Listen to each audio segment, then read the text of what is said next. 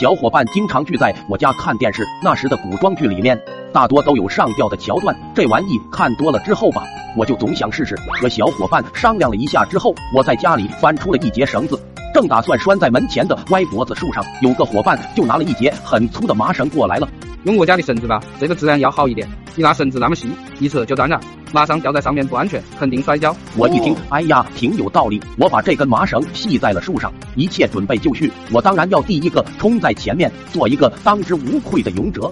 学着电视里面的桥段，我一脸愁容，对着大家说了句：“永别了，下辈子我们还做好朋友。”要说我当时那演技，拿个奥斯卡小金人都不在话下。说完之后，我把脖子伸到绳圈里，双腿把凳子一蹬，瞬间脖子就被勒住了，舌头不自觉一伸，眼睛一翻，气上不来了。我就想喊小伙伴把我弄下来，嘴哪能张得开啊？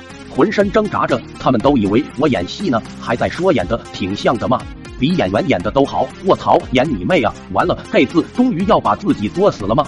就在这时，有个机智的小伙伴终于发现了不对劲，吼了一声：“赶紧救人！”本以为迎来了希望，哪知道那几个傻缺竟然拽着我腿，把我往下拉，试图把麻绳拉断，拉得我一下两眼一黑，啥都不知道了。迷迷糊糊醒来的时候，已经在自个床上了，周围围了很多人，老妈哭哭啼啼的，老爸抄起铁棒就要揍我。小逼崽子，玩什么不好，要玩上吊。还好人多被拦了下来，后来才知道，要不是隔壁王叔干完活回来看见，我早已归西。